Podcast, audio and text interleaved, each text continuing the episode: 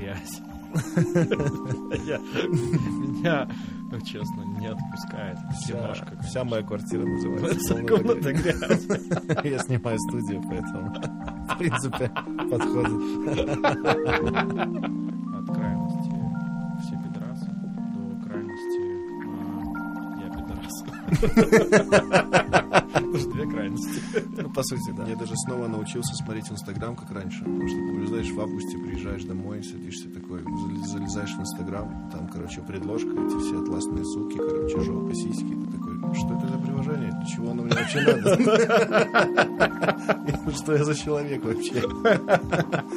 Меня только что чуть не убили.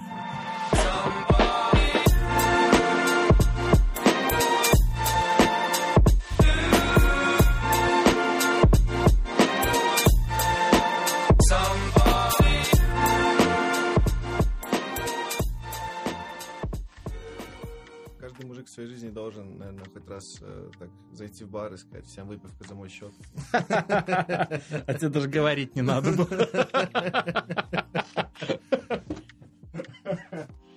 Сказал. Все пришли и все пришли в герои и так и понимают. Вы- Выпивка за счет Сани.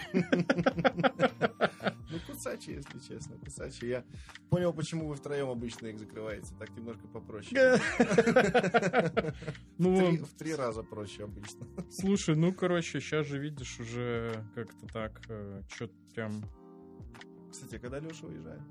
Вон в пятницу мы выходим. А, В пятницу ребята придут посмотреть, что там мне какие... Как мне полностью не доделали квартиру. И пойдем куда-нибудь в Барчелы. Nice. Слушай, и это самое, может это, присоединяйся, будешь... Я на- в, в пятницу на день рождения какой-то уже иду, А. поэтому такая херня. Ну, может, где-то в баре пересечемся. Хер на мы лазить будем. Идем в какое-то ребро, я не знаю, что за ребро. Ребро это же бывшая Джамалунгма. А, да? Да. Тогда я знаю, где это. Ну что, будем начинать потихоньку? А, ну тогда у нас что? У нас очередной подкаст «Я не сплю». Всем привет. Меня зовут Максим. Сегодня мы общаемся с Аней. Э, С Аней мы общаемся обо всем и ни о чем. Это хорошая тема. Сегодня Который- могли прийти, но не пришли. Как в вечернем Урганте, да, мы решили, видимо, сегодня попробовать э, такой формат one-on-one. Да, и это хороший формат, мне кажется. Какой-то, с какой-то периодичностью просто говорить вдвоем о былом и о том, что происходит здесь и сейчас. Ну да, Так что, э, жены день рождения отпраздновали? да, как я и говорил. Празднично было? Было Празднично? здорово, было здорово, честно говоря. Но я думаю, что чисто в условиях пандемии, конечно, бары могли бы делать, может, какие-то скидоны и так далее. Ну, типа, хорошо, я знаю, что мы на- набухали на нормальный счет. Можно было сделать, типа, ну, 20% дискаунт, например, было бы. Спасибо. Да-да-да, но, но бары закрываются, на самом деле. Тут как бы и сокращается рынок. Люди-то, людей-то по-прежнему так много не уехало, а гулять где-то хочется и отдыхать. Ну да. Поэтому выжимают сейчас по, по, по полному. Я, получается, сделал свой contribution, чтобы герои остались подольше.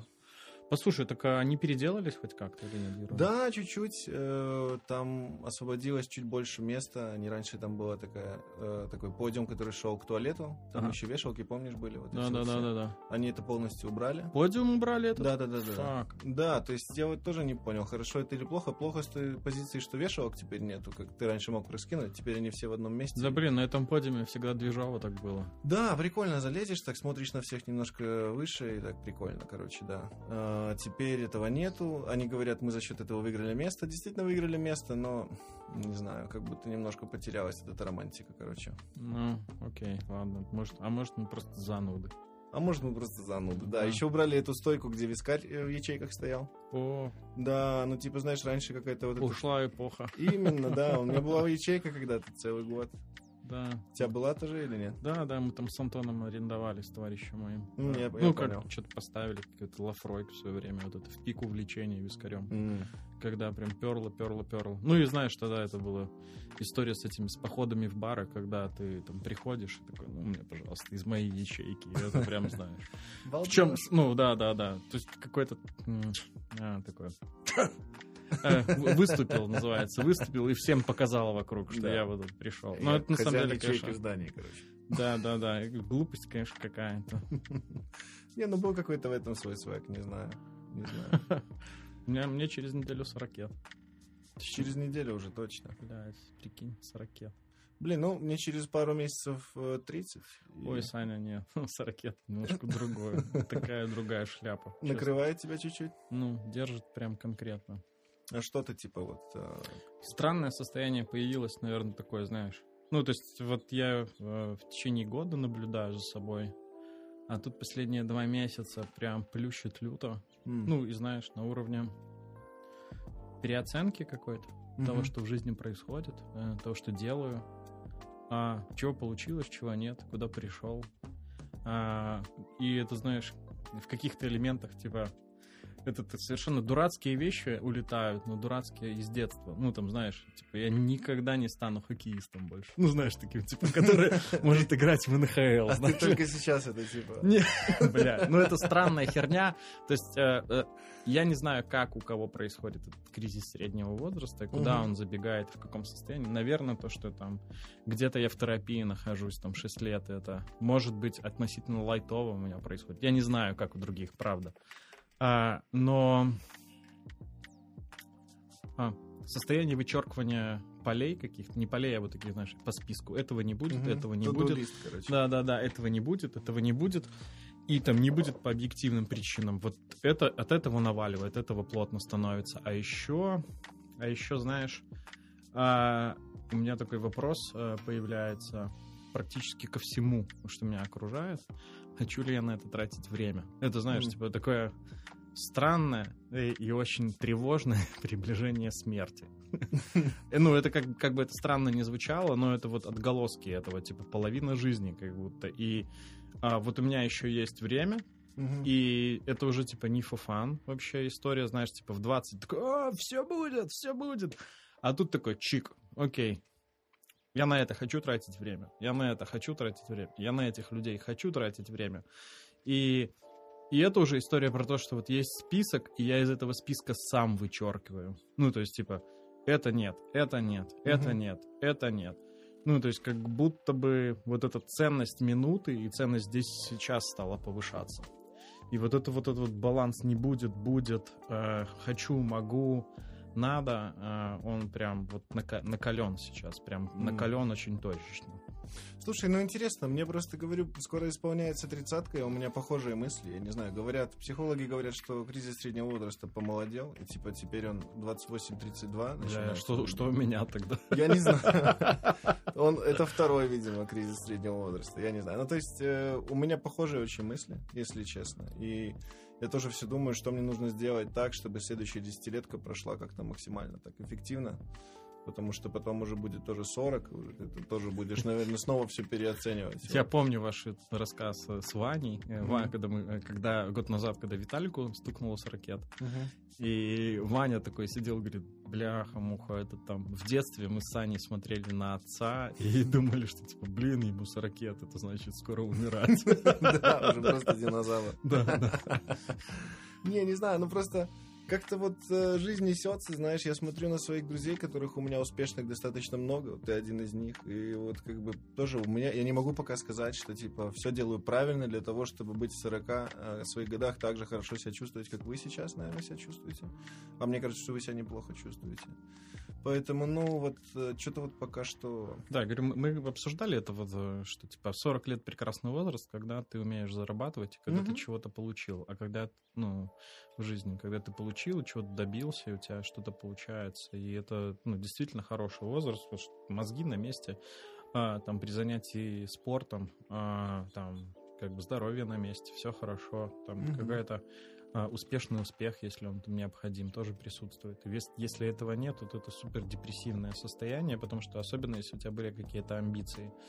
И я знаю людей, с которыми я учился, mm-hmm. которые стартовали просто в космос в 25-26 лет и сгорели вообще к 35, там люди зеленые, с выгоревшими глазами mm. и с диким состоянием пустоты. Ну, для них ты не видел таких людей, ну, типа, живые трупы? Вот, э, типа, э, человеку 40, там, 45 лет, он живой труп, для него жизнь уже закончена. То есть он не видит дальше, что будет происходить. Он не видит ничего хорошего, потому что он не видит возможности, что-то, чтобы что-то хорошее в жизни произошло. Я видел, Потому что все но... у него случилось уже, как ему кажется. Мне кажется, это постаршая история, нет? Не, не, не. Вот у меня пару знакомых таких из университета. Я их встречал, мне это прям... А, мне такие вещи очень тревожат, потому mm-hmm. что мне прям таким не хочется быть очень. Потому что я когда вылавливаю это, мне, а, когда, знаешь, а, момент вот этот, мне две недели назад особенно поднавалило, mm-hmm. а, я такой что-то смотрю на себя, смотрю и думаю, так, что, что? Ну, у меня сразу порыв что-то делать, да, mm-hmm. там, что, ну, как бы ничего, знаешь, ничего того, что я делаю сейчас, э, я не делаю. Ну, в смысле, ничего другого я не могу делать, потому что, ну, мне плотнее что-то делать, более концентрированно, там, упор какой-то проявлять и прочее, прочее. Ну, то есть я по-другому, кроме как ебашить, это не могу ничего, ну, mm-hmm. не могу назвать. То есть мне надо э, концентрироваться на главных вещах, но ни, ничего нового я не буду делать. А вот ребята, с которыми я общался, ну, они настолько погружены вот в созидание своего траура внутреннего, что все, что хорошее, ну, и мне кажется, история, знаешь, с ностальгией про воспоминания, про университет, там, mm-hmm. про какие-то эти годы, это вот история про то, что когда-то было хорошо, потому что сейчас плохо, потому что сейчас, сейчас не за что зацепиться абсолютно. Блин, ну такое у меня сейчас, я не знаю, вы что, на позитивчике в 30 заходили, я не знаю. Типа, я вспоминаю, Не, не, 30 лет назад. Да, тридцатка у меня была ужасная, на самом деле. Тридцатка я вообще 30, 30 лет отмечал а, в одиночестве. Но это, на самом деле, мой выбор был абсолютно дебильный. Я выбрал грустить, печалиться, принять, что там, типа, меня все не любят и Но прочее, видишь, прочее. все-таки тоже кризис, получается, был. А, а он был кризис нам отношенческий гораздо больше, чем, а, ну, я имею в виду отношения uh-huh. мужчина-женщина, нежели там какие-то там свои мировоззрения. Uh-huh. Ну, дальше развернулось все. Ну, развернулось по-другому, а, потому что, а, правильно сказать, а, дальше началась история про вот это вот принятие ответственности за жизнь, ну, там, за то, что, что не делается, все, за что не делаю, я отвечаю. Ну, mm-hmm. С херовым настроением встал, я за это отвечаю. Очень интересно потом трансформируется все вокруг. Ну, в то же время, слушай, эм, 40 лет это может и начало чего-то нового. Типа, знаешь, э, в президенты ты теперь можешь баллотироваться, получается. Ну, типа того. Какой странный. А то ты знаешь такой печальный опыт немного ну, да. с баллотированием. Ну да, ну да. Нет, ну в принципе любой, походу, потому что раньше до управления страной никого не допускают, мне кажется. Ни, ни в одной стране мира. Поэтому, ну... Не, слушай, Кеннеди же выбрали там в 42 или в 43 года. Угу. Сумасшедшее время в Штатах было. Да. И теория заговора про убийство Кеннеди, она не просто... Ну, там Э, сумасшедшее время, понятно, что был кубинский кризис и mm-hmm. вот эта вся история. Но удивительная штука, там э, ЛСД э, изобрели, и вот это вот открытие всего, и наследие ЛСД, я бы сказал, компания Apple это наследие ЛСД все же. Почему? Ну, ну слушай, там же, типа, Джобс триповал активно очень mm. в студенческие годы. И он прям очень-очень много трипов был, очень много экспериментов было с психоделиками. И это прям как-то это родило операционную систему. Типа. Ну, расширяет, расширяет сознание, скажем так. Ну да, я слышал про это. Но я не знал, что Джобс, короче, был. Э, да, да, да. Увлекался, так Да, да, да. Там триповал активно. Интересно. да. Ну и это первые эксперименты, когда они проводили, когда они вычленили этот элемент ЛСД, угу. а, там или DMT, ну, э, или MDMA. элемент... Нет, MDMA это другая хрень, DMT есть, я не, не помню, как эта хрень называется, в расшифровке, угу. но она вычленяется из этого, из еще одного психоделика, этого натурального айваски, который в в Перу или где он был признан народ, ну как бы культурным достоянием, обряд целый, психоделический. И они вычленили его, из этого сконструирован был ЛСД. Потом ЛСД начали, если не ошибаюсь, э, начали э, применять в Пентагоне, а начали mm-hmm. экспериментировать, потому что думали, что психоактивные вещества будут проявляться для управления там, враж... ну, как бы врагами. Там, понятно mm-hmm. же история вся, что армия субсидирует огромное количество исследований, иногда дико безумных. Mm-hmm. Вот. Стало понятно, что нифига это не работает. Э, и, но открытия остались, и люди применять эти открытия стали совершенно в другую сторону. Блин, интересно. Ну, то есть, а айваска это какой-то, что это? Это вообще что? Это напиток. Это напиток какой-то. Да, напиток, который в ну, эти обряды. На самом деле они начинались, э, начинались из Перу. Это реально обряд какой-то индейский mm-hmm. совершенно. Он очень похож на то, что описывает пи, э, Кастанеда, на пьет, ну, немножко другая функция. И вещество, по-моему, другое. Ну, я имею в виду сам обряд, что типа похожий. Mm-hmm. Вот. И там странность э, происхождения этого обряда и самого этого напитка в том, что каким-то образом там э, два вещества смешаны, два растения, то есть mm-hmm. это растительного происхождения вещи, э, но два растения смешаны, которые рядом чуть ли не растут вообще никак. Непонятно, каким образом это было смешано, mm-hmm. но это вот передается условно в поколение. Сейчас эта штука там распространена, много, много чего используют там ну как, она официально не разрешена нигде, угу. ездит в Перу, но, насколько я знаю, в Штатах особенно за это не дрючат уже. Вот, потому что не вывели это из, ну, из списка наркотических веществ, потому что там определили, что зависимость не, не... Ну, в Штатах вроде как определили, что она не вызывает зависимость. Ну, Штаты, наверное, больше борются с крэком до сих пор. И геры, чем среди белого населения, наверное, так? А, ну да, у них опиоидный кризис в Штатах uh-huh. сейчас. Я опиоидный, собственно говоря, из-за всех этих анаболиков, не анаболиков, а из-за, насколько я понимаю, обезболивающих, да, транквилизаторов, да, потому что там абсолютно нерегулируемая регулируемая штука с выпиской рецептов uh-huh. всех вот этих. Я даже не помню эти все названия, там прозаки и, наверное, там более утоляющие все, которые uh-huh. очень много опиоидов в нем. И там, ну, просто все, что за пределами а за пределами, так понимаю, больших городов это ну, там очень большая проблема. Ну, наверное, то же самое, что было там в каких-то 90-х годах, как раз с крэком и с чернокожим населением. Вот такая волна, на самом деле.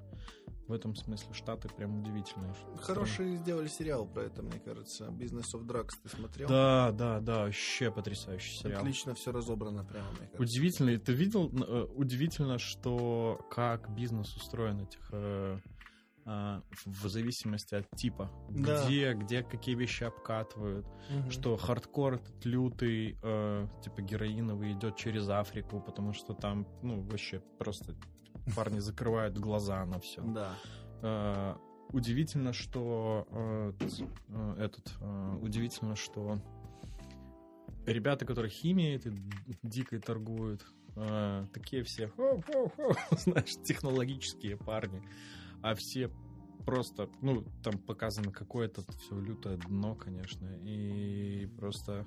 Ну, про э, эти, про э, опиоиды, да, которые среди белого населения сейчас гуляют. Э, интересно рассказано, как это все с фармацевтических э, компаний просто пошло. Насколько это лють, конечно, да. Ты же доверяешь телевизору, доверяешь врачам, они выписывают тебе, по сути, наркоту, и ты становишься зависимым дичь, там какие-то истории были про ребят, которые нормально жили, в принципе, достаточно успешно выстраивали жизнь, и потом хоп, короче. Словили и полетело. Угу. Ужасно. Ну и вот отсутствие регуляции, что с этим делать? Ну, то есть я, мы много раз с Андреем говорили и в личных беседах и в подкастах, но я считаю, что у Штатах оголдел, ну, то есть капитализм, который ушел в состояние обжорства и в состояние жадности, mm-hmm. абсолютного причем. И это куда ни, ну, вот, куда ни коснись, вот куда ни коснись. Э, любой сегмент, э, какой ни возьми, э, погоня за прибылью ставится на первом месте, а ценности какие-то, ну, вообще общечеловеческие забываются. На Netflix есть несколько сериалов, и, э, по-моему, Money Heist один называется. И э, еще там прикольно разбирают, в одном из сериалов разбирают скандалы, все основные бизнесовые, uh-huh. которые были в мире. Там как э, Volkswagen э, э, натянул систему в Штатах по выпуску дизелей, как они специально придумали приблуду uh-huh. определенную, которая на тесте выхлоп регулирует. Mm. То есть, короче говоря, они брали э, при помощи э, определенного устройства и на, на тестовом стенде uh-huh. уменьшали выхлопы от дизеля. Когда тестовое испытание проходит машина, это типа устройство перестает работать, Все, ну, то есть тест прошел на минимальной дозе, дальше ты уезжаешь э, в продакшн, угу. и X2 по выбросам сразу растет. Охренеть. И там Volkswagen выгрузил какое-то дикое количество автомобилей, ну, там просто безумно, на штатовский рынок, вот реально с нарушениями экологических э, норм. Угу. Второй кейс удивительный, это а, банк HS, HSBC, угу. Который э, какой-то колл-центр в каком-то, блин, штате, знаешь, in the middle of nowhere, использовал для того, чтобы даже не колл-центр, а просто мануальный труд людей, которые сидели за компами и в проводках банковских, а, в подозрительных банковских проводках, которые связаны с наркотой, терроризмом и mm-hmm. прочей лютой хренью, а, ставили пробелы в проводках. Ну, знаешь, там а, система работает так. У тебя есть совпадение по буквам, по цифрам. А если эти совпадения работают, ну там э, фрод-система работает, говорит, о, подозрительная транзакция на рассмотрение. Так вот, эти ребята ставили пробелы какие-то между буквами, чтобы система не распознавала подозрительную транзакцию. И они таким образом намыли там что-то какие-то тоже сотни миллионов долларов. А, и штрафы, ну вот реально был кейс, я прям очень рекомендую посмотреть. А, банк HSBC. И третье, что, что мне в голову вплетается, такая же история с фармацевтами. Если mm-hmm. помнишь, такой был перец Мартин Шкартели. Не, не слышал? Нет. Короче, чел э, выкупил лицензии на производство лекарств э, в Штатах э, от рака и еще от каких-то вещей. И, а, наверное, понял. И не дал никому а, это производить, а взвинтил цены в 10-15 раз. Да, там даже На, там ну, и там... раз как будто. А? Там даже как будто в сотни раз было. Да, и там, типа, курс, условно говоря, стоил 10 тысяч долларов в год. Угу.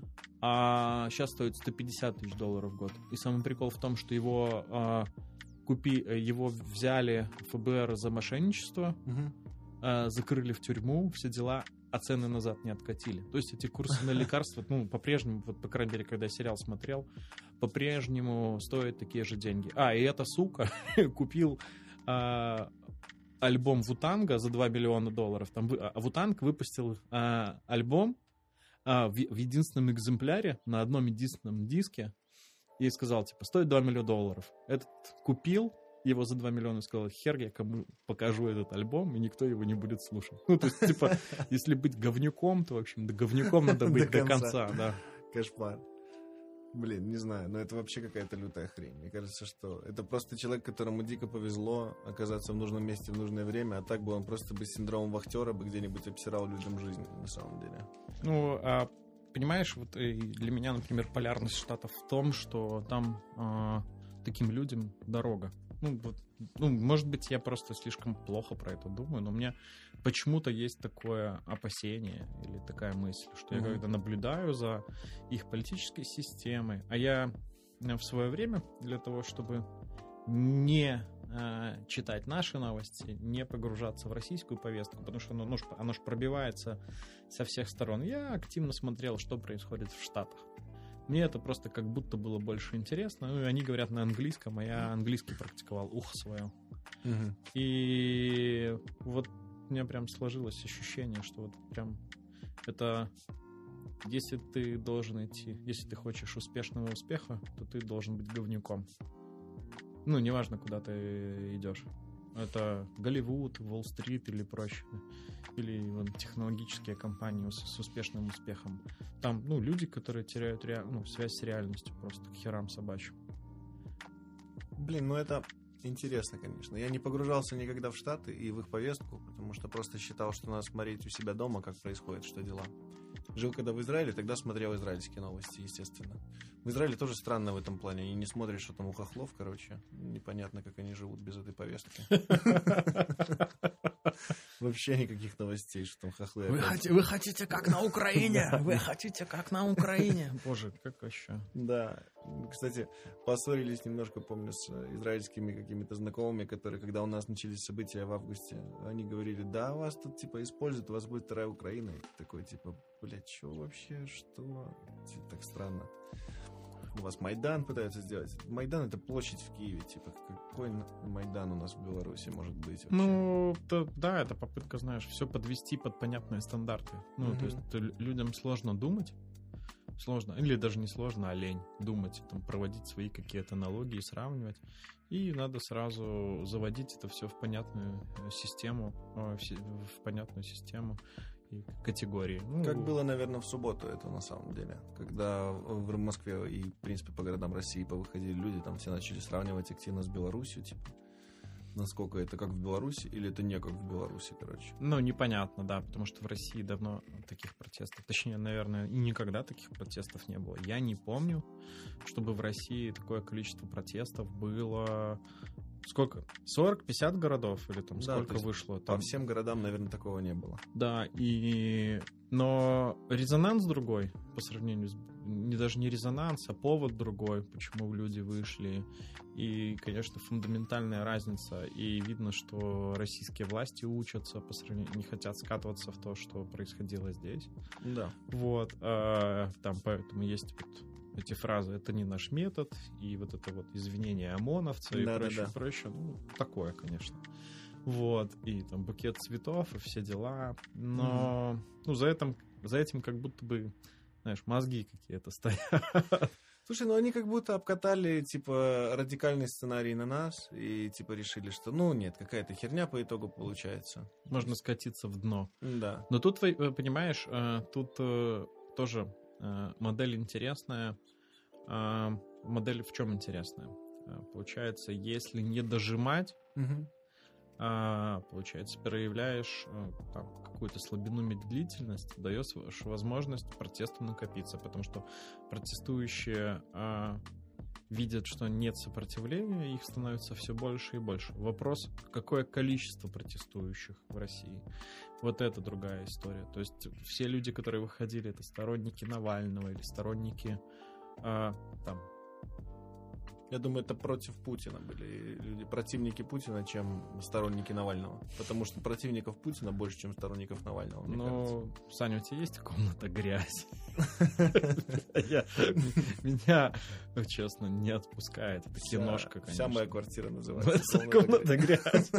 Я снимаю студию, поэтому, в принципе, подходит. Да, противников Путина огромное количество. Да, устали от номенклатуры. А, потому что вот тоже, на самом деле, это то, что мы говорили про полярность много раз, про то, что она присутствует. А, ну, надо там точно сказать и честно сказать, что коррупция есть везде. Да.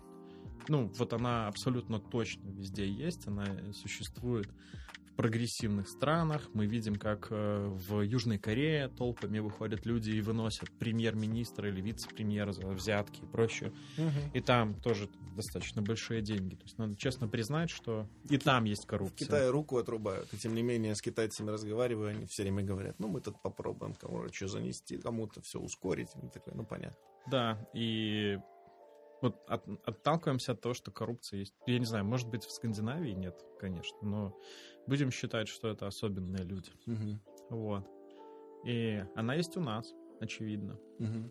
Она есть в России. Но у нас она не такая. ну, то есть она не настолько оголделая. Я когда случилась история 14-15 года, э, то есть в России брали всегда, ну, то есть особенно с десятых годов, когда нефть стоила сумасшедших денег, брали всегда. И я думал, что брали всегда много. Ну, типа, реально взяток много было. Вот когда случился кризис 14-15 года с событиями на Украине, когда Россию начали поджимать активно и прочее, мне ребята, которые говорили, э, которые работали э, в России с российской нефтянкой и прочим-прочим, начали говорить, э, что в России начали брать так, как будто бы завтра не существует вообще. И это прям, ну, я думаю, что просто люди устали от этого воровства, естественно. И э, люди устали от несменяемой повестки. Ну, в целом, не знаю, э, ты говоришь, у нас не такая голотелая коррупция, у нас просто объемы другие, мне кажется, масштабы другие. Это же самая богатая страна на планете в плане ресурсов Россия. И, типа, украсть там на дом за 1,4 миллиарда, ну, да, может, он еще и поскромничал. Хотя, конечно, может, у него не один такой дом на самом деле, поэтому... Ты видел эту шутку, типа? Да вообще, типа, говорит, что вы думаете, кто вообще будет дом строить? Вообще эту высотку с золотыми куполами, да еще и под водой. Он говорит, не мой это дом. Говорит, мы про дом в Геленджике. А, это тоже не мой. Мне, нрав... Мне понравилась еще шутка про дом в Геленджике. Эм, Ассоциация цыган в России осудила дворец в Геленджике за бескусицу.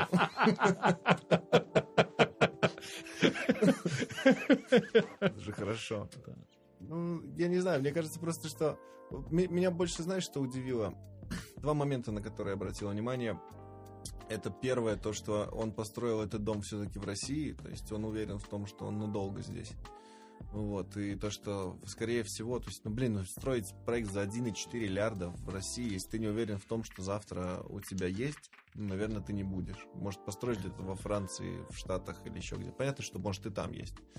Но все равно он вкладывает огромные деньги, типа, в особняк э, в России. Потом Второй момент, что меня удивило, это то, что сколько денег не вложи, все равно рукожопы, короче, тебе до конца проект не доведут.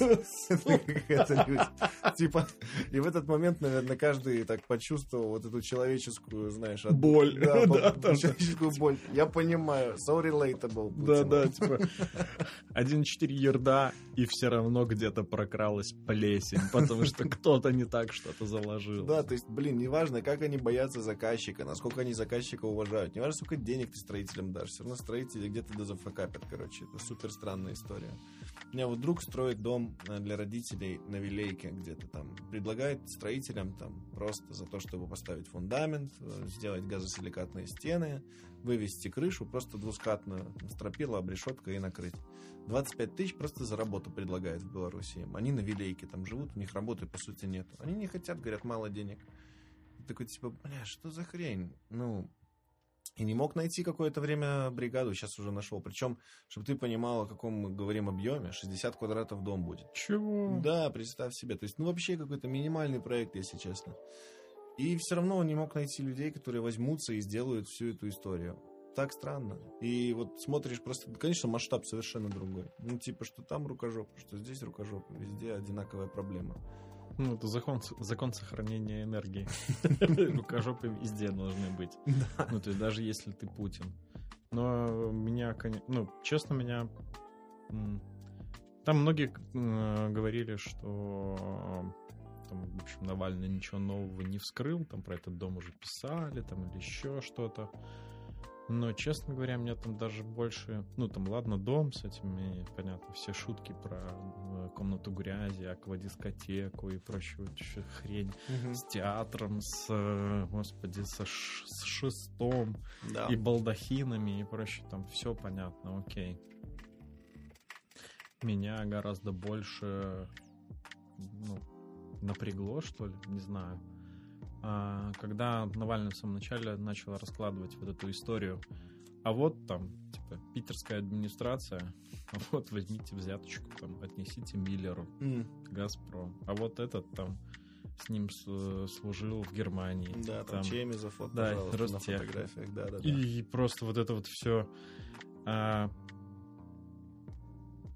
страх от того, что... Причем страх что, блин, я в другой стране живу, ну, как у меня тут сва- своя история. Но страх с тем, что э, соседом э, управляют не э, профессионалы, а бригада, короче, пугает достаточно сильно. Не знаю, наверное, наверное. Я об этом как-то вот спокойно думаю. Меня э, больше, что еще впечатлило, это, конечно же, двуглавый орел, как на Зимнем дворце, да, то есть нет, а там же есть история. Там вот а, прям а, у меня были пару моментов. У меня сколько лет? Шесть назад или семь. А, у меня был там проектик один, и я его пытался пульнуть одному российскому олигарху, который такой, типа, неути и около неути, и хочу войти, и дать ему что-нибудь зайти. Я говорю, ну вот возьми, купи там туда-сюда. Вся штука не срослась, потому что там пацаны, которые вокруг него сидели, такие, ну, что-то, а мы не... Ну, засали, хотя mm-hmm. можно было покупать не так много, я для него денег просил за него. Но суть в том, что а, они внутри вот эти а, олигархические структуры депутаты, которые mm-hmm. приезжали к нему а, периодически на разговоры, мы там встречали, встречался с ним в Москве, приезжали, и они называют его царь. Ну, то есть они между собой называют его царь. Вот этого олигарха. Или не, нет? не олигарха. А, Вову. А царя? Да, да, Вову называют царь. Поэтому я говорю, кукуха там уехала на этой почве точно уже. Ну, поэтому, типа, и орлы, и вот это вот все. И, ну, типа, царь. Ну, может и так, да. Батюшка, спаси. Не знаю, я, честно говоря, ну, меня не так сильно впечатлил объем вот этого всего, что происходит в плане там огромного дома. Сколько вот какие-то мелкие детали и рукожопость строителей, наверное, больше всего я угорел, потому что подумал, ну, все-таки неважно, где ты и кто ты, все равно вот это тебя будет преследовать. Ну, вот сказать, типа, что, блин, ничего себе, украсть на 100 миллиардов рублей. Ну, блядь, что вы ожидали? Типа, чувак 20 лет управляет одной из самых богатейших стран на свете. У них ВВП на душу населения, типа, по 2019 году 1,7 триллиарда. Какое ты что, на душу населения 1,7 триллиарда? Не на, не на душу, а, на, в целом, а в целом да. да. Ты, я уже за телефон схватился в, нерв, в нервах. Нет, 1,7 э, триллиона, да, на, на всю Россию. Но, типа, он украл только 1,4 миллиарда, так что... Ну, типа, по, Спасибо. По, так, это, так, это, так это даже не за год. Да. Это даже не один процент за год, поэтому, ну... Такой себе откатик. Да, так что ты типа смотришь, ну, вообще, да, то, что у них вот эта клановость, с другой стороны, думаю, Макс, пришел бы ты президентом, стал бы, у тебя тоже бы Виталик бы работал премьер-министром. Виталик? Прости, господи, ну не. Это что за такой премьер-министр ну, был бы, который приходит ко мне и такой, Марин, что делать, что делать? Был бы группа премьер-министра.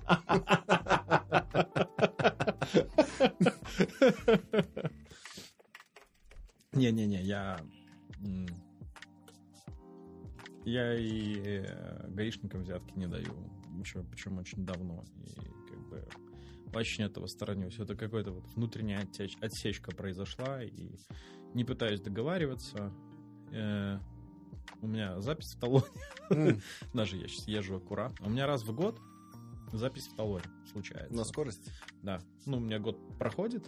Где а. ты их берешь? Я уже вот сколько я вернулся из э, Израиля два года с половиной уже почти. Так я за городом постоянно вылавливаю. Я Молодец. за городом вылавливаю, причем ну, стабильно в промежутке с апреля по июнь я ловлю на скорость. Угу. Меня там обычно плюс 40. Ого. Да, вот сейчас ехал в июне этим летом, ехал на Брослава э, к а, ну вот как раз там Антон был тоже, рыбачил uh-huh. там. А, ну и друзья отмечали день рождения, я поехал к ним. И выезжал, и я что-то на взводе есть, так еду, еду, под молодечь на меня. На, на плюс 40. Я говорю, ну, здрасте. Поржал еще, главное, с ними пошутил. Говорю, записывайте. Штраф оплатил с карточки и поехал дальше. Уговаривали тебя не, не, не, не, не записывать? Не-не-не, вообще все очень, очень, типа, ровно. Я говорю, вот, раз нарушил, пожалуйста. Угу. У меня был кейс один. Э, я как-то поехал э, к маме в Солигорск и выехал из Минска. Ну и думаю, такой, все, там километров 15 ехал, отъехал, а там по трассе, по-моему, 90 можно было ехать, угу. а я 120. И я там д- дорога так немножко закруглялась, а, получается, незаметно, кто из-за поворота выезжает. И я прям притопил, по-моему, 120 или 130 ехал. И они прям навстречу мне едут, и они ехали с камерой. А я еду, и в заднее ну, в зеркало смотрю, в заднее, в смысле, в зеркало и так зеркало. И смотрю, гирлянда сработала. Я сразу к обочине, выхожу из Не попытался притопить 200? Не, зачем? Я выхожу... Зачем? Даже дичь будет. Я выхожу сразу из машины с кошельком и с документами. Просто и руки вверх поднял. Они под... Ну, они... То есть я стою на обочине, моргаю и стою вот так вот. Руки поднял. И они подъезжают, ржут просто сразу. Говорит, проверяет, говорит, Максим Михайлович, куда спешим? Я говорю, к маме ягоды собирать. А я реально ехал к маме. Мне чуть мама позвонила, сказала, что что ты там в своем Минске сидишь, приедь, тут в деревне mm-hmm. вишню надо собрать. Он говорит, ну, вы, говорит, сейчас за штраф э, ведер бы 6 купили. Вишни-то. Не, ну там на самом деле поговорили, я им действительно сказал, что вот там то-то, то-то, то. Ну, они мне там дали, по-моему, штраф. То есть э, я его официально оплатил, но они мне его скостили. То есть там не 40 рублей пришлось платить, а 20. Все. М, Нормально. Могли бы, конечно, по-человечески сказать, ну ладно, если к маме, то езжай. Нет. Да-да-да, нет, такого со мной не бывало. Я раз, раз в год стабильно ловлю, я это воспринимаю, как будто мне а, Вселенная и мироздание сообщают, давай, хватит выделываться, ну, типа, едь нормально, как человек. А ты не даешь э, взятки охранникам парковки, чтобы проехать поближе к Комаровке? Нет, Два рубля не, не- не выделяешь? нет, не всегда на паркинг еду. Понятно. Меня брат стимулирует эту теневую экономику. Да, да, да. Ваня всегда думает, что он ломает систему таким образом. Тебя, по сути, там 20 метров разницы, если Да, честно. да, да, да. Непонятно зачем. Ну, не знаю, я в какой-то момент вот это вот внутреннее решение принял, что я с ними не торгуюсь, не договариваюсь. Я там, плачу налоги, ну, я как ИП плачу налоги. А, И, ну, оплачиваю все эти штрафы. Ну, даже в рамках того, что вот там дофига кто а, в протестных настроениях своих сказали, мы не будем оплачивать коммуналку, там и прочее, прочее. Ну, я считаю, что это... Ну, лично это мое решение. Я считаю, что я буду платить коммуналку. Я плачу коммуналку. Не участвуешь в этих бойкотах, типа крама и так далее? Там, Нет. не стараешься выбирать? Ну смотри, опять же, это же история про полярность тоже. Ну вот кто-то ходит, выбирает, э, у кого-то глаз наметан, уже смотрят там по этим штрих-кодам, кто-то уже знает бренды. Ну, а, понимаешь, это же для меня это такая вот обида, которая вот это чисто эмоциональная обида, она не рационализи... она не обдумана, она не осмыслена никак. А, это история про то, что ты, ах, вы суки, я вам сейчас накажу, я, я вас накажу. А никто не пытается там посмотреть на эту историю там Савушкиного или там этого Санта Бремер. Там бизнес на 500 миллионов долларов, Да. а 80% из которого экспорт, даже больше. И вот такой Машенский выходит весь в белом и говорит, Лукашенко, уходи. Ну, ну, тут надо понимать, что, во-первых, за ним там 10 тысяч человек ответственности, а если он так выйдет и скажет, то положит и 10 тысяч человек, и бизнес весь хлопнут. С одной стороны. С другой стороны, ну, тоже, как бы, я думаю, что... Я же не знаю Машенского, там, что у него в голове. Но я вот пытаюсь там как-то э, эмпатию какую-то проявлять, но это, блядь, сложный выбор достаточно. Ну, такой, знаешь, типа... пш. Ты обрати внимание, что ни один из крупных бизнесменов не выступил. Ну да, все как бы не хотят сразу все терять. Ну, кажется. потому что это дело жизни. Уже Это- показали вон на примере э, Виктора э, Дмитриевича, что Ну, да, да, запаковать могут любого. и Там, да, ну, типа, а, неважно, какие у тебя друзья. а тут история еще про то, что надо понимать, что у большого количества бизнесменов ну, вот бизнес это как э, ну ребенок, там как они, они- многие э, люди с собой его ассоциируют. Ну, там, прикинь, там саморазрушение. Это же там скорее там, сохранность еще личности, эго. А люди обижаются, говорят, что вы поддерживаете режим там, или еще что-нибудь. Ну, там, там, говорю, система гораздо сложнее для меня это вся, чем просто взять и обидеться на тех людей, которые поддержали. Ну, с другой стороны, ну, блях, да, действительно, кто-то может поддерживать. И даже после этого всего, ну, как бы, я не могу их осуждать. Потому что это их выбор. Ну, а я за то, чтобы у людей был выбор. Я, ну, я э, как-то в жизни сейчас... Это вот, ты знаешь, еще раз возвращаясь э, к списочкам, вычеркиванию или не вычеркиванию чего-то. У меня как будто сейчас состояние такое, что а, важно договариваться и объяснять. Всегда и везде.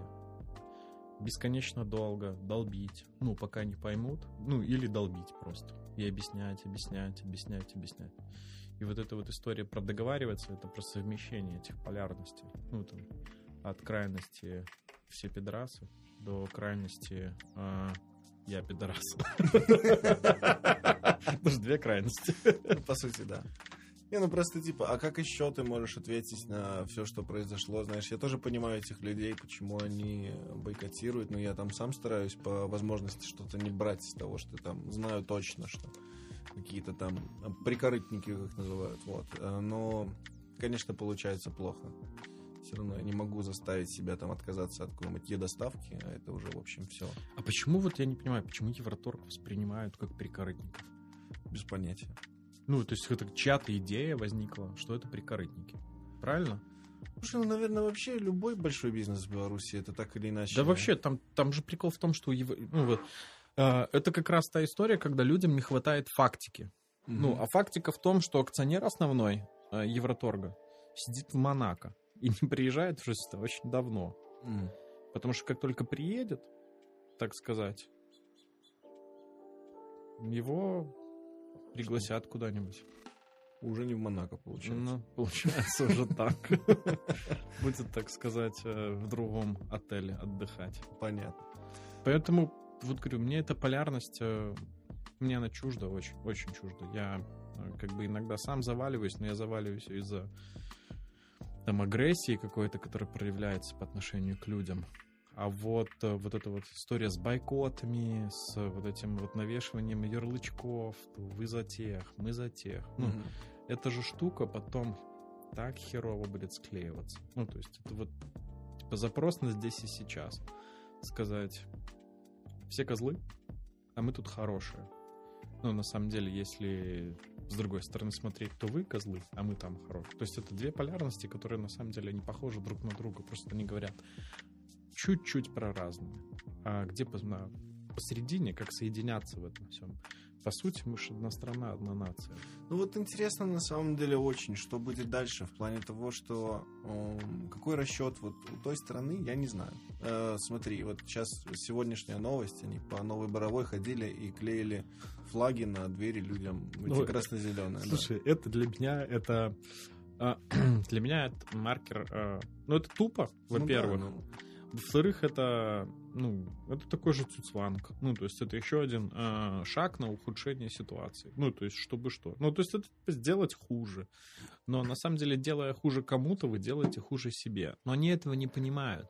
А знаешь, почему не понимают? Потому что на самом деле э, fail ов, э, которое случилось э, в предвыборную кампанию угу. у Лукашенко, огромное количество ну, fail ов. Да. Ну, то есть я не беру сейчас аресты, а с точки зрения того... Я понимаю, да, про там, то, как он, как он говорил, куда, куда говорил. Да. Ну, но это же штука... То есть понятно, что он там сам большой фантазер и много чего говорит, но mm по сути, по сути, это команда администрации президента, которая готовила все. И у этих людей не хватило фантазии не посмотреть в интернет, не оценить возможности интернета, не посмотреть на YouTube и блогеров. Хотя этих блогеров, блядь, я, ну, меня я по пару попробовал посмотреть что-то вообще, типа, ну, типа, не алло, ни фактики, ни диалога. Ну, наверное, ну, у этого всего есть аудитория, и люди смотрят, что они говорят эмоциями, а не фактами. Потому что фактами сложно говорить, а ходить и кричать, что все плохие, все плохие, это проще всего. В России даже, да, они пытаются, на самом деле. Вон Собянин постоянно как-то инвестирует в микроблогеров, короче, которых там э, миллионные охваты в Москве, они там, типа, да, О, да. не убирайте снег, будет так хорошо, короче. Серьезно, была такая фигня. Типа, блогеры выступают за то, что снег это красиво, не надо убирать. И коммунальщики даже чуть-чуть прислушались. И не везде его убрали. Ну, то есть они хотя бы что-то пытаются Ну, они общественное мнение формируют, хотя бы как-то через активистов. Ну, у нас же этого вообще не было. Никакой работы. Это вообще никакой работы не сделано. Одно мнение и все, короче. И вот на самом деле это это такой fail лютый. И судя по тому, что... Так я про что хочу сказать. Судя по тому, что после избирательной кампании, все того, что происходили, происходило из идеологов и из администрации президента никого не поперли, угу. ну, это значит, что они дальше будут фейлить таким же образом. Ну, да. то есть, потому что нет конструктива и нет диалога. А, то есть все призывают, давайте там диалог, диалог, диалог. Ну, а где диалог? Ну, ну да. То есть ну, диалог должен каким-то образом строиться.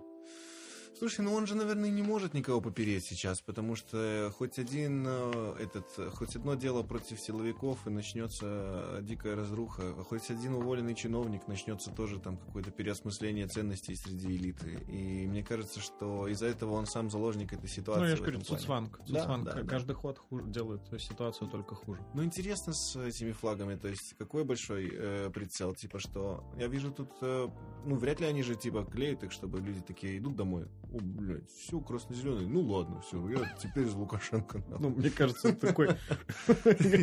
Скорее всего, они будут э, эти флаги срывать, и за ними будут следить и садить их за порчу государственной символики и надругательство над государственной символикой. Так это, ну, ты представляешь, это каждому подъезду наблюдателя надо поставить. Да, это же бред какой-то. салабонов, которых можно поставить. И да, эти салабоны, которые ходят, ну а что, а ленточки срезать не бред а по деревьям лазить, флаги срывать, это тоже не бред. Ну, то есть хватает же, мне кажется, ну, это вот, мне кажется, безумной это... силы, которая может это, закрывать этот вопрос. Праздник абсурда совершенно какого-то. Да, он продолжается. Просто видишь, э, как-то мы уже, может, чуть попривыкли и не так сильно заостряем внимание на всяких мелких вещах, но это, конечно, ничего не закончилось, получается. Нет, так оно не может закончиться. То есть э, э, надежда на то, что э, вот эта вся история затухает, она она не может быть, потому что внутри э, активизма какого-то протестного слишком много огня и нереализованных запросов.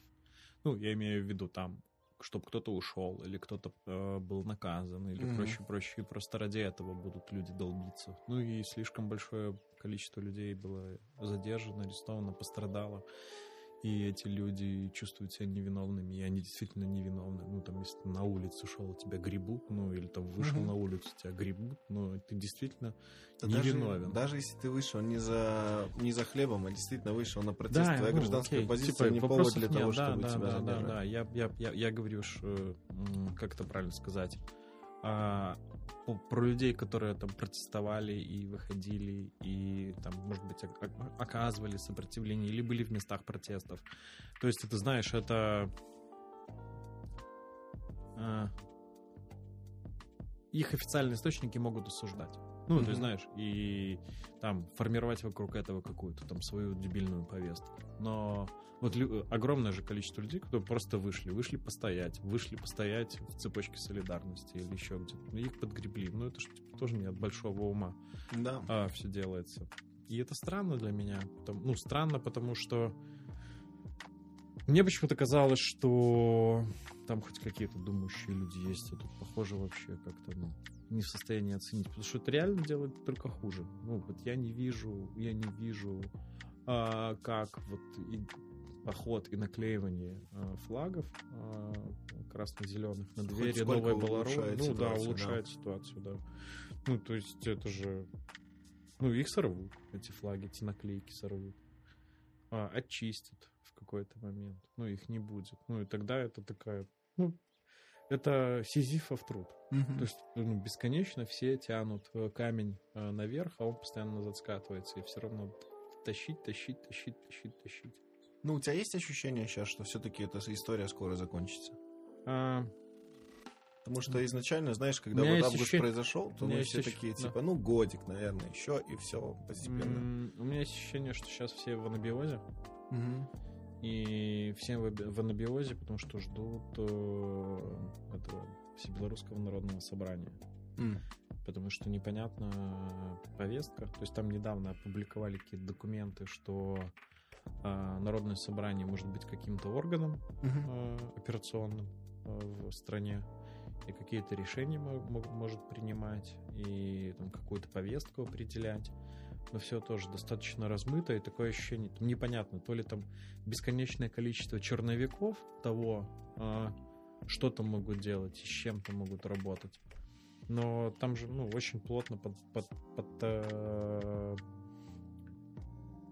Короче, мне кажется, что степень протеста угу. будет определена э, народным собранием, э, повесткой и есть ощущение, что э, сейчас вот это недавнее заявление про то, что этот Воскресенский подготовил какой-то список на амнистию политзаключенных, а, в который включил и Бабарика, и сына, и, ну, Эдика, и mm-hmm. э, самого, и Машу Колесникову, и Знака, и там еще кого-то. Ну, там, mm-hmm. я думаю, в каком-то списке рассмотрят и могут выпустить. Ну, типа под э, Всебелорусское народное собрание, э, время примирения, там туда-сюда. Давайте mm-hmm. определять, куда мы побежим. А ты знаешь, когда оно будет вообще? Да вот, в середине февраля вроде. В середине дня. февраля? Да, да. Ну, ты веришь, что они выпустят на самом деле политзаключенных? Мне кажется, что нет. Ну, мне кажется, тоже нет. Мне кажется, что это, знаешь, это в тре... есть в трейдинге э, определение плечо торга. Mm-hmm. Вот, точнее, не, не торга, кредитное плечо. Кредитное плечо такое в торге с внешним миром. Только непонятно, как торговаться. Но у меня нет веры, честно говоря. У меня есть надежда. Веры нет, а любовь куда-то ушла. Вот. Э, странно. Я, видишь, я из бизнеса, я живу кварталами. И я живу результатами, точнее, я живу ожиданиями результатов первого квартала. Потому что, как бы, маркеры говорят о том, что с экономикой прям совсем не здорово все. Прям совсем не здорово. И страх разгонять э, инфляцию присутствует, то есть она и так растет. Угу. Э, и девальвации все боятся жутко, потому что это как, ну, блин, это еще один раздражитель будет. Поэтому глушат спрос потребительский. Потребительский спрос э, садится, это значит экономика замедляется. Экономика замедляется, зарплаты замедляются. Э, и если в коммерческом секторе а, где есть там, технологические компании. И я сейчас не про айтишку, mm-hmm. потому что на самом деле маркер отключения а, интернета в августе, а, то, что вы включили, показал то, что экономика оказалась а, гораздо более сильно зависимой от интернета, чем об этом думали. То есть там потеряла достаточно много денег экономика mm-hmm. белорусская. И получается, что для меня сейчас формируются две среды. А, первая среда экономика коммерческая. Это когда коммерческие компании торгуют с коммерческими компаниями и работают с активным населением, которое что-то зарабатывает. И есть бюджетная экономика. И там заняты люди, они тоже зарабатывают. Это отдельная совершенно среда угу. а, с отдельными запросами, с отдельным, ну как бы, с отдельным потреблением. И мне кажется, это вот просто два разных мира, которые будут дальше формироваться. И вопрос в том, как мы закончим первый квартал, с какими показателями. Ну, потому что правительство сказало, что надо заемные средства привлекать, потому что у нас дефицит бюджетный. Угу. А неоткуда. Ну да. Неоткуда, потому что на финансовые рынки не выйти, потому что финансовые рынки мировые говорят, ну, как бы, они же не независимые, они же под странами, под Штатами, под Европой, а там как бы сказали, что, ребята, мы так как-то не очень э, с вашим политическим устройством и с вашим политическим лидером. Ну да. И получается опять к России, а там, блядь, дом не достроен. дырки латать надо в да, комнате вот, знаешь, грязи. Такой, в такой перспективе, если посмотреть, то получается, что кредит, который мы привлекли в сентябре, равен дому в Геленджике, получается. Пацан, короче, на, на квартал дал хату погонять. Не, ну интересно, потому что мне кажется, что все-таки, знаешь, дефолт-то должен рано или поздно случиться. Да, не обязательно. Не обязательно. Ну, то есть, может, могут кредиторы э, придавить обязательствами, и ну, что-то придется делать с этим. А могут и не придавить, может само на самом деле сыпаться, потому что, ну... Блин, короче, я чем больше там, за этим всем наблюдаю, тем больше понимаю, что любое спонтанное, случайное событие может стригерить э, цепочку событий, которые привести еще к чему-либо. Что, ну, мы так жили в течение года 20-го. Угу. Цепочка ну, случайных событий, которые дын-дын-дын-дын-дын, а одно по-другому за другим накопились. Ну, потому что если смотреть, там, 20... Я говорю, в 20 году горели пожары австралийские, дико горели умер, умер Коби Брайант, рванул э, этот самый э, коронавирус. Это в апреле, на секундочку, я до сих пор помню, в апреле Пентагон опубликовал видео неопознанного летающего объекта, и это даже никто не обратил внимания на это. Ну, даже так? Да, да, да, там просто, ну, типа, совершенно дикая траектория. И если смотреть про Беларусь, мы тут чудили просто, ну, то есть я говорю, коронавируса нет, все уходят на удаленку, непонятная статистика, потому что, знаешь, странно, как вот повестка формируется. Вот есть постправда, которая транслируется из всех источников, там, угу. госстатистика и прочее, прочее. И вот уровень доверия государству со своей статистикой и прочее, прочее нулевой, потому что все знают, что цифры другие, потому что у всех кто-то знакомый где-то работает, который говорит, что там списки какие-то другие. И вот получается, пост... ну, мы живем в мире, где э, в стране, где ты доверяешь кому-то через одно, через два плеча э, сказанной фразе больше, чем официальным данным ну, да. от госорганов. И это сформированная картина мира. Мы так живем. Это, да. не, это не случилось в, в коронавирус. Это давно было так. Просто это сейчас проявилось. И это од, один фактор. Ну, коронавируса нет, другой фактор. То есть э, там, возможно, было сказано как шутка, это, ну, типа, что, мол, подбодрить всех, смотрите, или там, ну, не знаю, можно сказать, ковид-диссидент, неважно. Но как люди восприняли? Люди, людям страшно, потому что вокруг а, повестка информационно нагнетается. Ну, ты, ты вспомни, что было в марте, в апреле. Да, ну, там в Италии переполненные морги, короче говоря. Там вообще некуда хоронить. Там ну, братские была, могилы в Была не просто эпидемия, эпидемия да. болезни, была эпидемия страха еще. Ну да. Абсолютно. А потом ну, на, наш движ политический пошел. Все очень быстро переквалифицировались из эпидемиологов в политологов. И дальше пошло-поехало. Тын-дын-дын. И вот эта вот цепочка случайных событий, которая случалась, привела нас сюда. Потому что, ну, я думаю, что я ничего не знаю на самом деле. То есть у меня есть какие-то наблюдения, и я думаю, что какие-то активные события могут быть после первого квартала. Возможно. Возможно и не быть. Потому что потому что вот мы картину строили какую-то до этого, я, прогнозные какие-то показатели ты, ты строил, я строил. Выходит фильм Навального, идут протесты в России, что будет через неделю, через две в России, как это повлияет на нас, хер его знает. Ну да. И это уровень непредсказуемости совершенно несопоставимый. Но а, как там... А, я вот ехал сегодня и что-то рассуждал, потому что сам с собой, конечно. Да. читаю этот канал и «Рефлексия», и «Реакция», ага. и еще парочку каналов, и Артема Шрайбмана, и у меня, у меня такая э, аналогия родилась. А, там очень круто ребята анализируют все, что происходит. И они анализируют и делают какие-то выводы на основании того, что происходит. И это ну, интересные выводы. И, а я подумал, ну почему такая популярность у этих каналов? Ну там по 20 тысяч подписок, это там сложные тексты достаточно, ну и это там а, их активно читают. И у меня гипотеза такая родилась. Людям не нужен анализ. Людям надо увидеть в тексте, а, чтобы им ответили, как будет. Ну, mm. типа, что все будет хорошо. Типа, людям нужна терапия, им не нужен анализ. Или да, как? Да, да, да. Ну, типа, сказать, что даже не терапия, а вот именно, именно, ну, просто надо сказать, они хотят услышать, что послезавтра все закончится. Потому что хочется, чтобы завтра было будущее. Ну да. Не знаю даже. Я читаю только один, наверное, канал по политике. Это «Мифология Беларуси». О, прикольно. Ты знаешь такой, нет? Нет. Тоже неплохо пишут там, потом скину тебе ссылку. А, тоже какой-то политический аналитик, судя по всему, тоже хорошо, интересно расписывает. Ну, не знаю, мне иногда просто хочется закрыть это все и думать о том, что, типа, жизнь как-то продолжается. Я даже снова научился смотреть Инстаграм, как раньше, потому что, знаешь, в августе приезжаешь домой, садишься такой, залезаешь в Инстаграм, там, короче, предложка, эти все атласные суки, короче, жопы, сиськи, ты такой, что это за приложение, для чего оно мне вообще надо? Что я за человек вообще?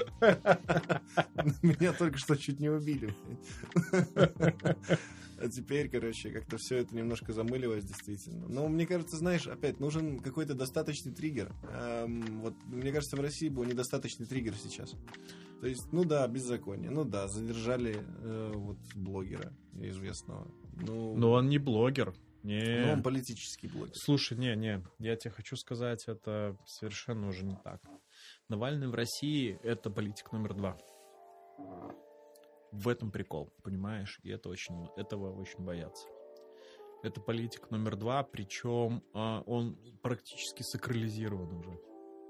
Ну, потому что вокруг него есть легенда.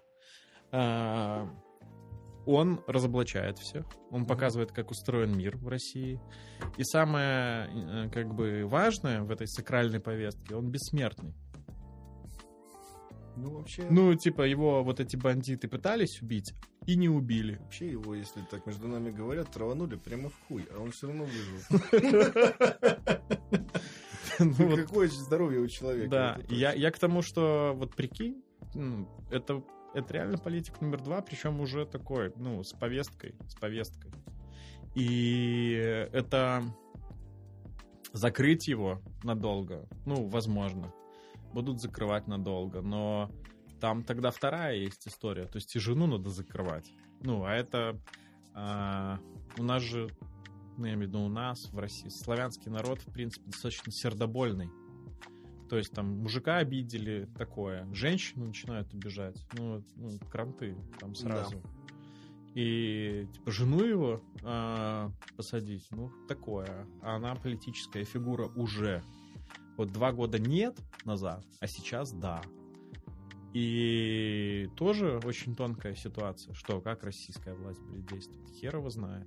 И поэтому, а, говорю, а мы в тесном контакте. Ну, то есть у нас одна сторона контакта. То есть от нас абстрагировались все.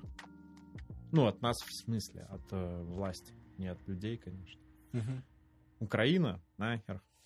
А Казахстан такие, типа, ой, что-то прикрылись такие, такие м-м, ну, там что-то происходит, у нас тут своя атмосфера. Ну, все, у нас один контакт, Россия. А там своя атмосфера. И что с этой атмосферой будет? Куда, они, куда она заведет? И что с нами будет? Может он такой, типа, знаешь, через месяц. Саня, мы с тобой вдвоем остались в этом мире. Вот тебе все деньги.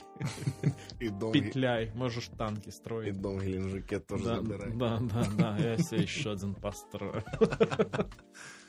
Не знаю. Мне кажется, что все-таки нет, но хочется верить, что нет. Ну, странно, как, как интересно будет жить страна, где у политиков, ну, вообще ноль, ну, типа там, ладно, 90% населения против э, текущего режима. Я тебе могу сказать, как очень-очень плохо. Ну, насколько долго просто? Мне это интересно. Нет, не, это, эта штука не может длиться долго, естественно. Ну и долго для меня годы. Ну, там, пять лет не может длиться.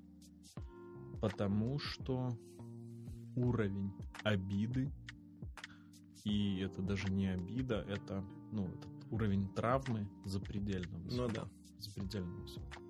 С этим невозможно жить просто, с этой травмой. Ты, ты э, это, как это правильно сказать, э, есть э, в Британии, есть э, этот, 5 ноября, и В, значит, Вендетта. Uh-huh. Я перед, постоянно пересматриваю на 5 ноября. Там э, праздник, ну, то есть они отмечают то, как Гай Фокс хотел взорвать парламент, Олд Бейли. Mm. Ну, и они отрефлексировали как нация это. Ну, то есть они вот этот день пороховой, день предательства. То есть это совершенно такой, ну, как бы специфический праздник. вот. Э, и это тоже травматичный опыт, потому что попытка подорвать устой государственный. И, но нация достаточно настолько взросла, и там, может быть, где-то вот их холодность, отстраненность помогла это все переварить и трансформировать во что-то. Нам такой процесс тоже нужен. Нам надо процесс очищения в стране а, вот этой, от этой травмы, потому что она, ну, она будет сидеть. Она будет сидеть и... И куда она закончится, да, когда она закончится. Просто у меня вот жена, знаешь, постоянно говорит, типа, Сань, ну, все, короче, вот после этого года точно уже стоит валить из Беларуси, потому что, ну, окей, э, для страны 5 лет это не срок, да, типа вот сейчас начнутся, допустим, изменения, 5 лет, 10 лет, Через 10 лет, может, будет другая страна совсем. Ну, через 10 лет уже и мне будет 40. Вопрос. У меня есть вопрос всегда в этой, uh-huh. в этой ситуации. Потому что я никуда не уеду. Uh-huh. Ну, абсолютно точно. я люблю свою страну. Ну, я люблю страну, я, ну, как бы, понятно, отношусь к власти, но я здесь не из-за власти. Я из-за mm-hmm. того, что ну, я родился в деревне Кривичи вообще. Езжу там. Кривичи это да. Кривичи, Радимичи, Драговичи. Ну, наверное, да, типа такого. Вот, э, я езжу постоянно к маме. Э, я вот про эту свою малую родину в том числе. Я люблю страну, я люблю из поездок любых возвращаться в Беларусь. Ну, прям люблю. Я люблю вот эти поездки, когда были. Я люблю приземляться в аэропорту и понимать, что я дома. Ну, для меня это ощущение важно. Я не хочу никуда уезжать. Мне, блядь, только квартиру доделываю, что ну, куда я поеду еще. А ты видел, что сейчас камеры повесили в аэропорту, и тебя прям как в казино теперь скринят, когда ты приезжаешь? Ну да, ну да. Ну, как-то странно это так. Слушай, братан, ну, это хрень везде. Ну, ну конечно, ну, ай, ну, как это правильно сказать? Ты просто обращаешь на это внимание, потому что вот это есть тревожность из-за событий. Вот. А, ну, это слеж... слежка везде есть. Ну, просто вопрос, как ты к этому относишься. Так вот вопрос про отъезд. Угу. А, для меня любой отъезд а, за границу это жизнь не для себя, а, а для детей. Ну, потому что ты не, будь, не будешь, ни, как ни крути, не будешь инкорпорирован в культуру. Ну вот мы же обсуждали это. Андрей уехал, 10 лет там. Он инкорпорирован только на уровне там, ну, там, семьи, отношений. у него есть приятели, но это то, зачем он приезжает в Минск, за друзьями, за общением, за тем, ну, там другой формат. Ты сам в Израиле был. То есть, если ну, ты да. уезжаешь, ты, ты строишь жизнь и ебашишь для того, чтобы твои дети жили в комфорте. И как бы это тоже понятно, это тоже цель. Но я такой, как бы, человек, у меня детей нет, во-первых, mm-hmm. жены нет. Mm-hmm. И еще один момент, я, получается, как бы эгоист. ну, не знаю, в хорошем, плохом смысле этого слова. И живу я для себя. Mm-hmm. По крайней мере, пока. Ну и там планирую в основном для себя жить. И вот чего мне переносить жизнь на потом? Ну, ради чего? Я уезжаю, уеду в чужую культуру. То есть, э, чем дальше, там, тем, чем взрослее я становлюсь, я понимаю, что а, мир становится меньше, и границ все меньше, и возможности там, ну, размываются, и деньги можно сопоставимые зарабатывать. Ну, просто надо в этот момент сказать, то есть не, не в этот, а в какой-то момент себе сказать, что я могу и хочу эти деньги зарабатывать, и я себе их разрешаю зарабатывать, и хочу найти возможности для этого. Это совершенно другая история. Ну, уезжать куда-то, хз, нет. Вообще, да, конечно, здравая история. Не знаю, я я пока что так и не принял для себя решение, честно. Это какой-то, ну, это типа трудно, особенно когда ты уже наступал на эти грабли, ты знаешь, чего ожидать. В этот раз даже, может, сложнее, чем в прошлый, потому что, ну, теперь ты хочешь уже... У тебя есть какие-то требования к иммиграции потенциальные.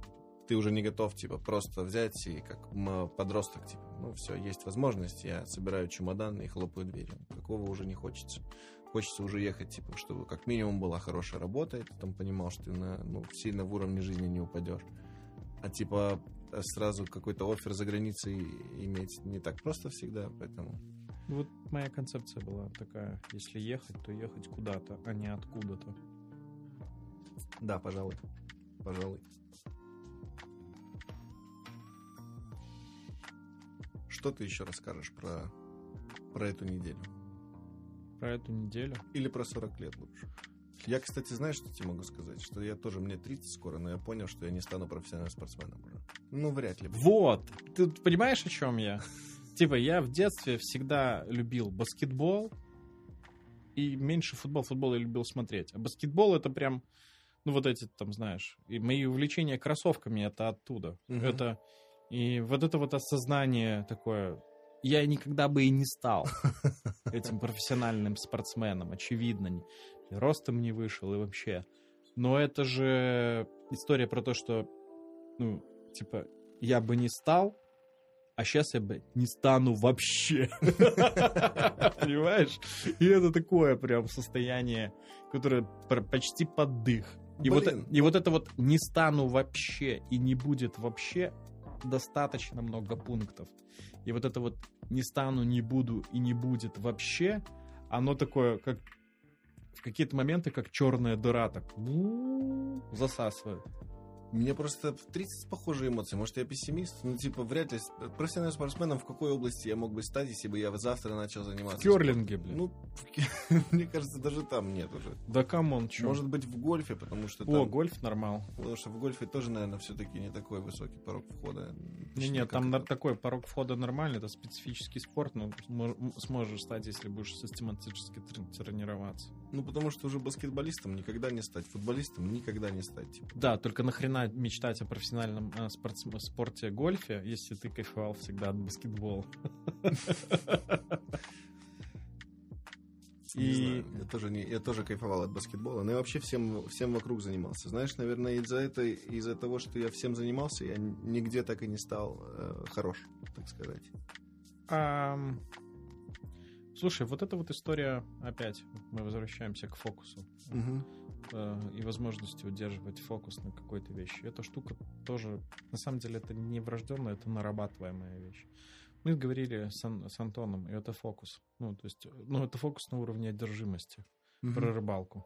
Вот эту штуку я вышел после, на самом деле, э, подкаста тогда с Антоном. Я такой, типа, ну все, сука, я зарубаюсь. Ну, знаешь, у меня вот так, у меня вот на такие вещи, у меня такая реакция. Я зарубаюсь вот в конкретную вещь, в конкретную работу, пока не сделаю. Угу. И вот, ну, такие вещи меня вдохновляют, ну, прям тоже. Но э, в какие-то моменты хочется стать вот таким одержимым. Ну, знаешь, какой-то вещью, идеей, чтобы взять и доделать, дотащить. А, и 40 лет подстегивает к этому. Такой, типа, Быстрее, быстрее, быстрее. У тебя есть какая-то такая безумная мечта, как у Антона, типа хоп и стать профессиональным рыбаком? У тебя есть какая-то такая движуха? Да. Типа хочу стать лесником, например. Я хочу стать поваром. Поваром хотел бы стать?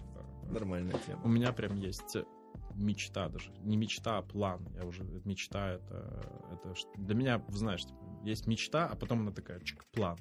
Mm-hmm. Потому что мечта это что-то несбыточное, а план это план. Ну да. Я хочу поучиться в кулинарной школе. Нормально, это да, хорошая да, тема, да, мне да. кажется. Ну, типа не у нас, а где-то за рубежом. Это прям уже как цель. У меня вот есть там цель э, с бизнесом одна, mm-hmm. есть вот история про повара, есть история такая про путешествие. Я хочу, это там в горизонте пяти лет ближайших. Я хочу долететь до Буэнос-Айреса, сесть на машину, проехать через э, горы, Аргентина. Угу.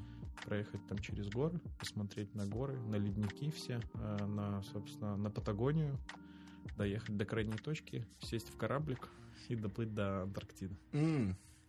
Вот. Прикольно. Такая вот идея. От Буэнос-Айреса просто долететь. Да. Угу. Ну, блядь, не вплавь, да. Через Не, ну мало ли ты там подумал. Евротрип устроить, потом не-не-не, на Титанике, короче, до Америки. Да-да-да, хорошая идея. Но нет. Интересно. Ну, вот есть такая. Но, но готовка — это почти одержимость. Это почти одержимость. Ты хочешь свое какое-то кафе открыть или нет? Ну, наверное, если думать Так вообще звучит. Я когда такие вещи говорю, у меня так сразу глаз начинает Ну, слушай, пенсия еще супер не скоро. Слушай, ну вот Сань, я только недавно из универа выпустился. Да, ну типа до, до твоего выпуска в универе э, меньше, чем до пенсии. А, ну там, 7-8, ну да. Ну да. Ну, кон- кон- концептуально, да, я потом хотел в какой-то момент что-то, чтобы э, там иметь какие-то финансовые запасы, угу. распределенные в периоде и по разным местам, и делать что-то, что мне кайфово. Не кайфово, ну а, а Понимаешь, я вот еще думаю, что жизнь настолько ускорилась, трансформировалась, что у нас есть всегда опция побыть э, не кем-то одним. Вот на, родители uh-huh. э, или там бабушка, дедушка, ты начинал, становился лесником, и ты лесник на всю жизнь. А сейчас ты можешь быть лесником, потом геймдизайнером, а потом молот кидать куда-нибудь. Ну, сначала молот кидать, а ну, потом ну, да, геймдизайнером да, да, и лесником. История Бенджамина Баттона. Понятно. Интересно. Я, моя мечта на самом деле, ну как мечта, наверное. Ну, все-таки пока это мечта. Я еще не выработал план. Эм, когда будет уже пенсионный возраст, там 60 лет, э, допустим, это еще не пенсионный возраст причем. Но в 60 лет я бы хотел, короче, открыть свой барчик и быть барменом. Я не хочу готовить, потому что, думаю, это хлопотное дельце. А вот, э, типа, мешать коктейли, и когда-нибудь еще иногда путать ингредиенты, там, седые волосы, блядь, в коктейле, чтобы людей были.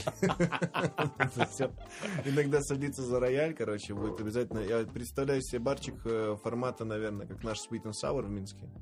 И хочу иногда садиться за пианино, играть. Я еще пока не начал играть на пианино, играю пока на гитаре, ну, вот буду иногда играть на музыкальных инструментах и мешать коктейли. Вот такой какой-то план, не знаю, потому что, наверное, просто очень люблю общаться с людьми, и мне кажется, это был бы просто такой максимально кайфовый образ жизни. Не знаю. Ну, если что, возьмешь меня барменом, пока ты будешь поваром. Ну, да, да, начинается. Все, открываем свой бар. Мне кажется, у каждого мужика есть такая мечта, нет? Так вы же с пацанами как-то что-то договаривались в какой-то момент. Такие, все, все, надо там подорваться в бар, там, что там, бар, бар. Ну и знаешь, это как мечта сейчас вместе, компания, что-нибудь открыть, потом такие, бля, ну так типа бар или бизнес? Такие, ну если бизнес, ну факт, нет, сразу. Типа, угу. Отдельная атмосфера совершенно. Да, это точно. Это два разных, два разных дела, мне кажется. Открыть бар и открыть бизнес. Два разных смысла, я бы даже сказал. Да, в бизнес надо упороться, у тебя ожидания какие-то от этого есть. Можно посраться с друзьями и все. А если это просто бар, и вы как бы контрибьютите, так скажем, ну ок. В аренду. Да. И у вас там у каждого своя ячейка, налейте мне из ячейки. Я вообще-то хозяин этого бара. Всем выпивки за мой счет. Да. Ну что, закругляемся? Давай спать. Давай спать.